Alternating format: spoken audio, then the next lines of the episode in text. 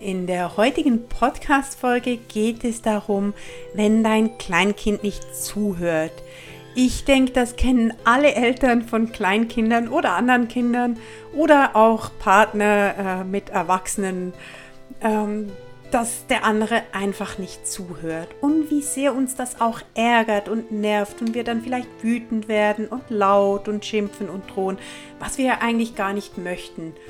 In dieser Podcast-Folge habe ich dir ein paar Tipps, sieben an der Zahl, zusammengesucht. Das sind Ideen oder Impulse, was in dieser Situation helfen könnte, dass wir ein bisschen aus diesem, aus diesem Verkrampften rauskommen, dass dieses Kind jetzt unbedingt zuhören muss und andere Wege finden, ohne zu schimpfen und ohne zu drohen und ohne uns zehnmal zu wiederholen und zu ärgern, was wir tun können, damit es dann doch klappt mit dem Zuhören und mit dem Kooperieren.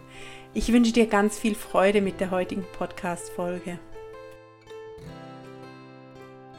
Hallo bei Mama Leicht, dem Podcast für mehr Verbundenheit und echte Gelassenheit im Familienalltag. Ich freue mich sehr, dass du wieder mit dabei bist. Hier gibt es jede Woche einen kurzen Impuls dazu, wie du dir dein Mama-Leben leichter machen kannst. Für Mütter, die gerne mehr Verbundenheit mit ihrer Familie erleben möchten, mit mehr Liebe, Freude und ohne sich selbst dabei völlig zu erschöpfen. Mein Name ist Conny, ich bin Mama Coach, Dozentin für Familien- und Kindercoaches und ich bin selbst Mama. Hast du manchmal das Gefühl, gegen eine Wand zu reden und dein Kleinkind hört einfach nicht zu? Das kann bewirken, dass man sich machtlos, ignoriert oder wertlos fühlt. Das ist kein schönes Gefühl. Und da erstaunt es auch nicht, dass dies viele Eltern zur Weißglut treibt und sie laut werden oder an ihre Grenzen kommen. Und so ist auch eine mögliche Reaktion darauf, wenn das Kind nicht hört, das immer wieder zu sagen und dabei zu drohen, zu schimpfen, laut zu werden oder eine Strafe auch anzudrohen oder sogar zu bestrafen.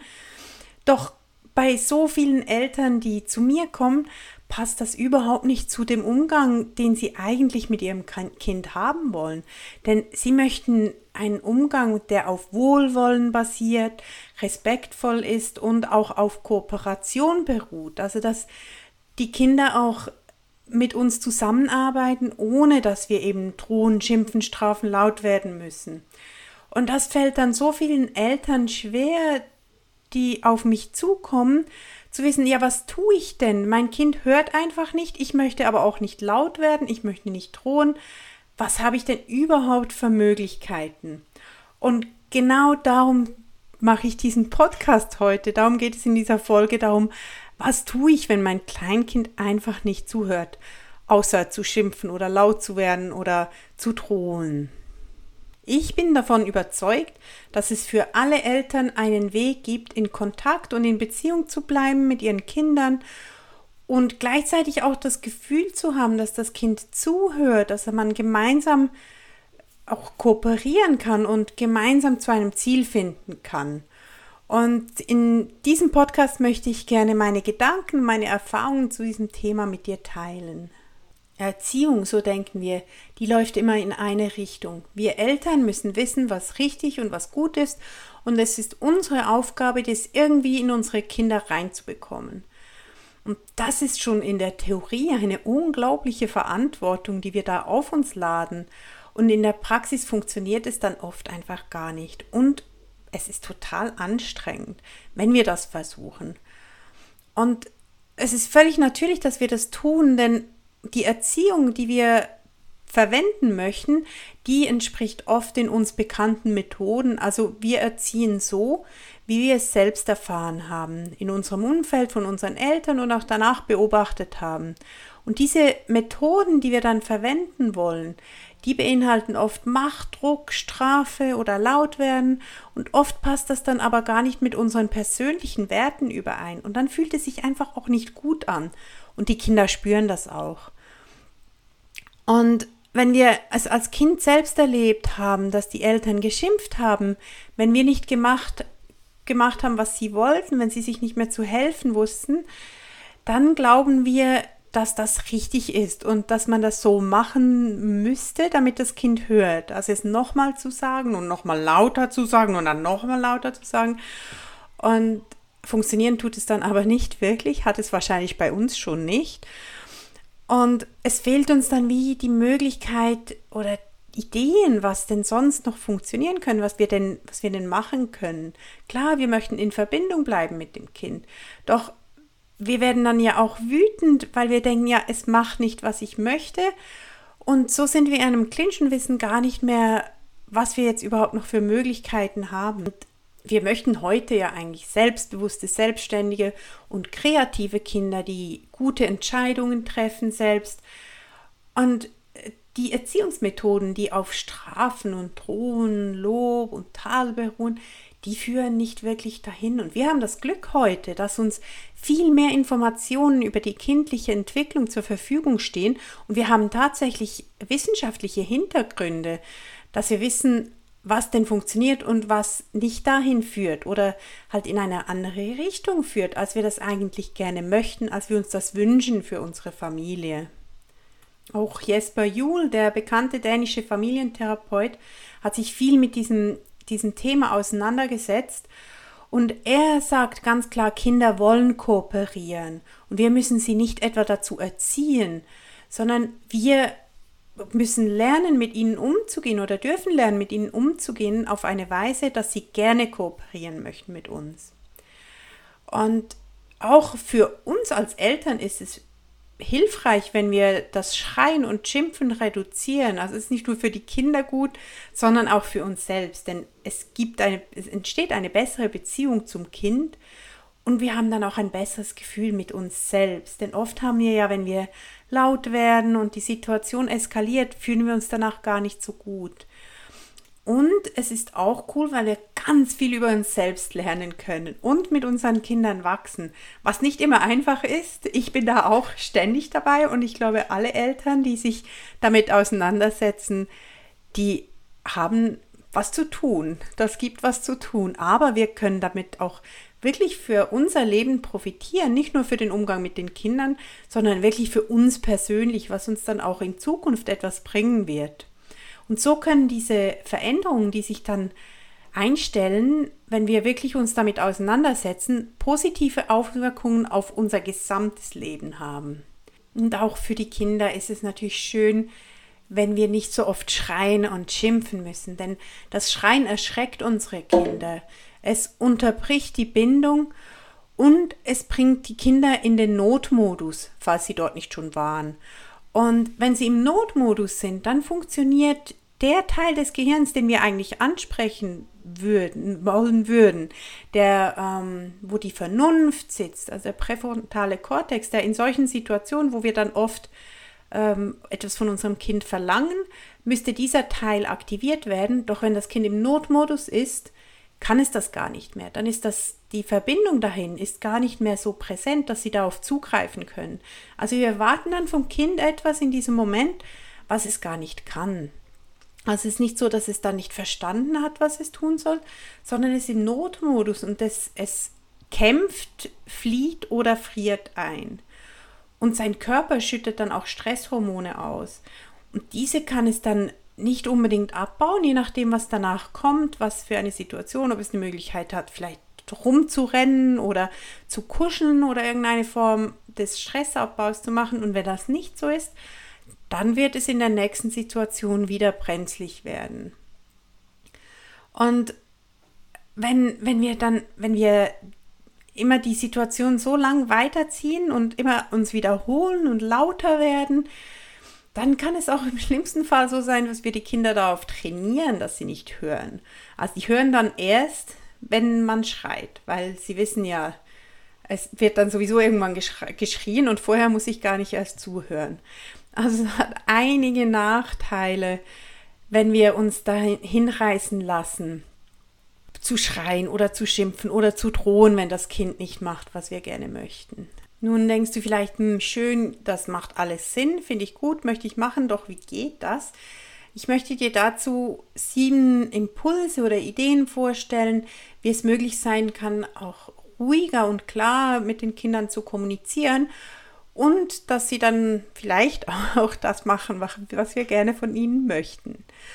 Und es geht aber mehr so um eine Grundhaltung, Grundeinstellung, viel mehr als um Techniken, wie das denn möglich ist, so wie es bei allen Dingen im Umgang mit den Kindern eigentlich ist. Und es kann natürlich sein, auch wenn du das alles weißt und alles verinnerlicht hast und findest, es macht alles Sinn, dass du trotzdem getriggert wirst und trotzdem wütend wirst, wenn du mit deinen Kindern zusammen bist. Und da kann ich dir empfehlen, vielleicht einen Kurs dir zu überlegen, wo du dich wirklich mit diesen Dingen auseinandersetzt. Diesen ähm, biete ich an, der heißt Starke Nerven für Mama. Ich packe dir den Link in die Show Notes, vielleicht ist das was für dich.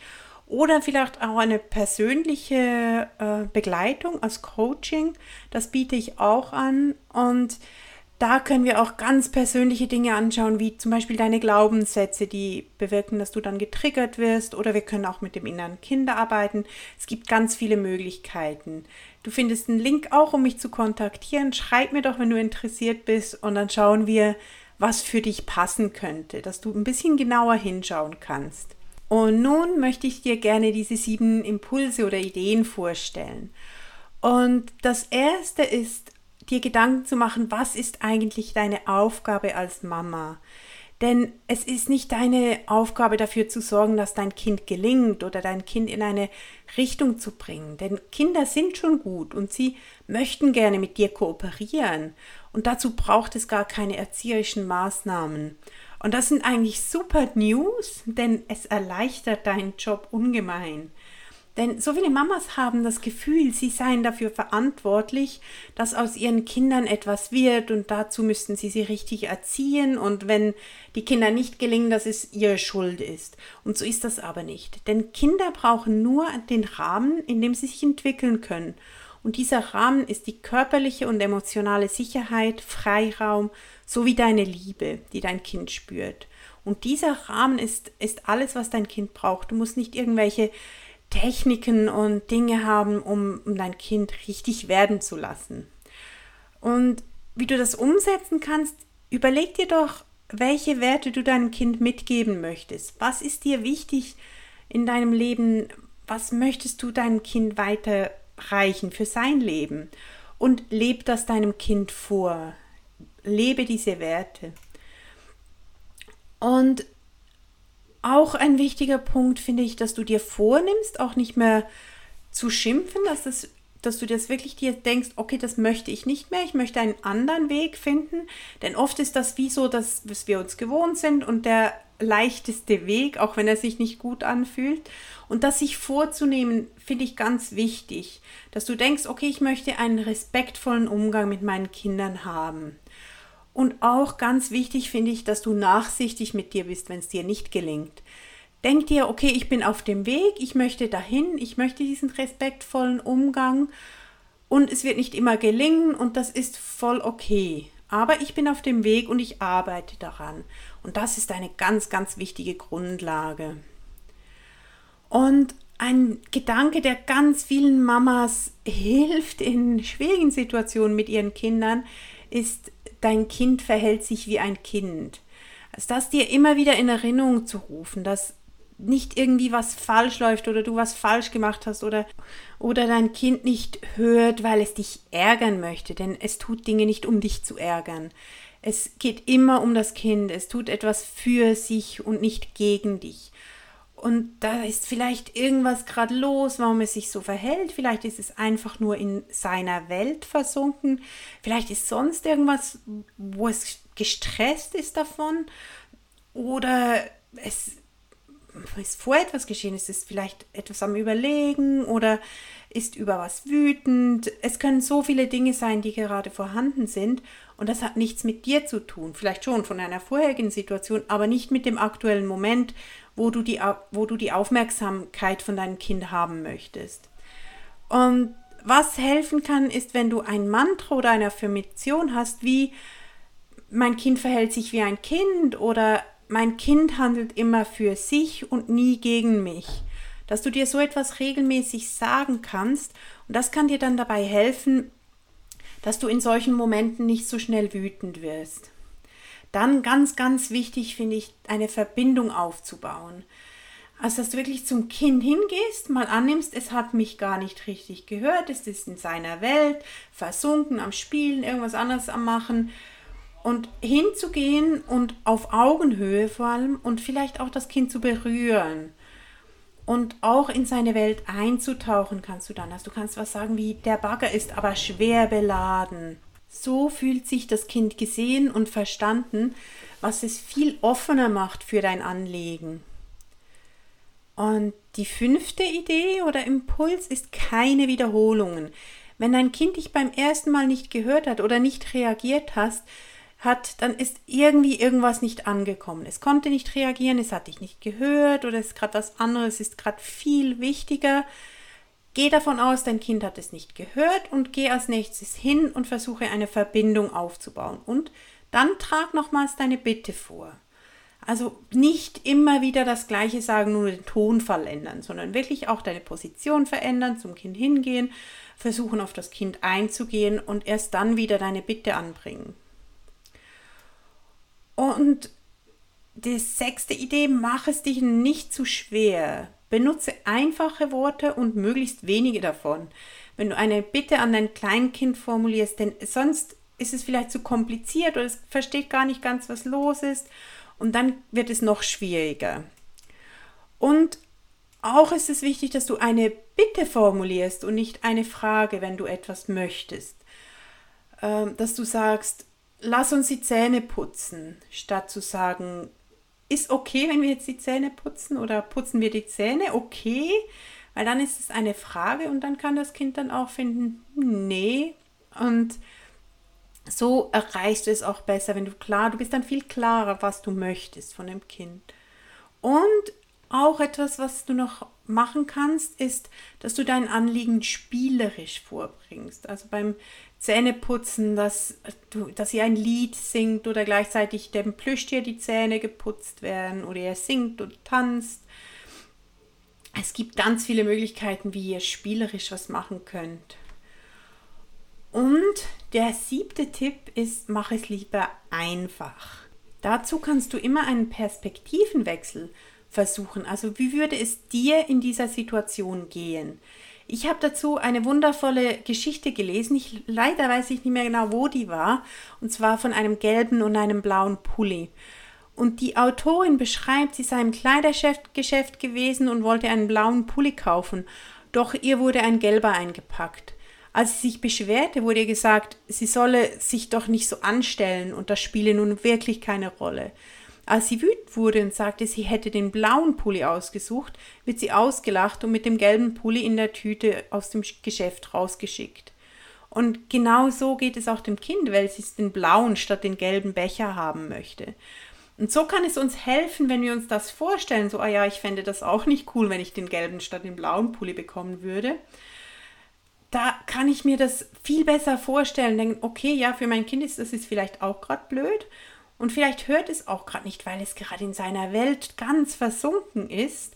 Und das kann ich mir auch vorstellen, wenn ich gerade tief in einer Geschichte am Buch lesen bin und tief in der Geschichte versunken bin und jemand kommt und sagt was, dann höre ich das beim ersten Mal auch nicht. Oder ich nerv mich und denke, der sieht ja, dass ich am Lesen bin. Und das kann auch helfen, sich ein bisschen leichter zu machen, statt zu denken, mein Kind will nicht zuhören, denken, okay, was könnte der Grund sein, dass mein Kind jetzt gerade in diesem Moment nicht zuhört? Und dann auch auf das Kind eingehen. So wie ich gerne hätte, wenn jemand mich beim Buchlesen stört, dass jemand hinkommt und sagt, ah, okay, ich sehe, du bist gerade am Lesen, aber ich habe gerade was echt Dringendes, könntest du mir einen Moment zuhören? Und dann wäre ich eher bereit zuzuhören, als wenn jemand einfach herkommt und mir sofort rausplatzt mit der Idee, was er oder sie jetzt machen möchte. So, nun habe ich dir ganz viele Tipps mitgegeben, die hoffentlich ein bisschen dabei helfen, dass du die nächste Situation, wo du das Gefühl hast, oh, mein Kind hört einfach nicht auf mich, anders angehen kannst und anders mit dieser Situation vielleicht auch umgehen kannst. Ich wünsche dir auf jeden Fall ganz viel, ganz viel Freude dabei und freue mich, wenn du mir einen Kommentar hinterlässt ähm, und mir auf meiner Webseite, ich pack dir den Link dazu, vielleicht hinschreibst, ob das geklappt hat oder was für dich so ein Aha war von dieser Liste an, an Ideen. Vielleicht hattest du einen Punkt, wo du sagst, ah ja klar, darum und jetzt klappt es viel besser. Das würde mich wahnsinnig interessieren. Erzähl mir doch davon und ich freue mich auf nächste Woche. Tschüss.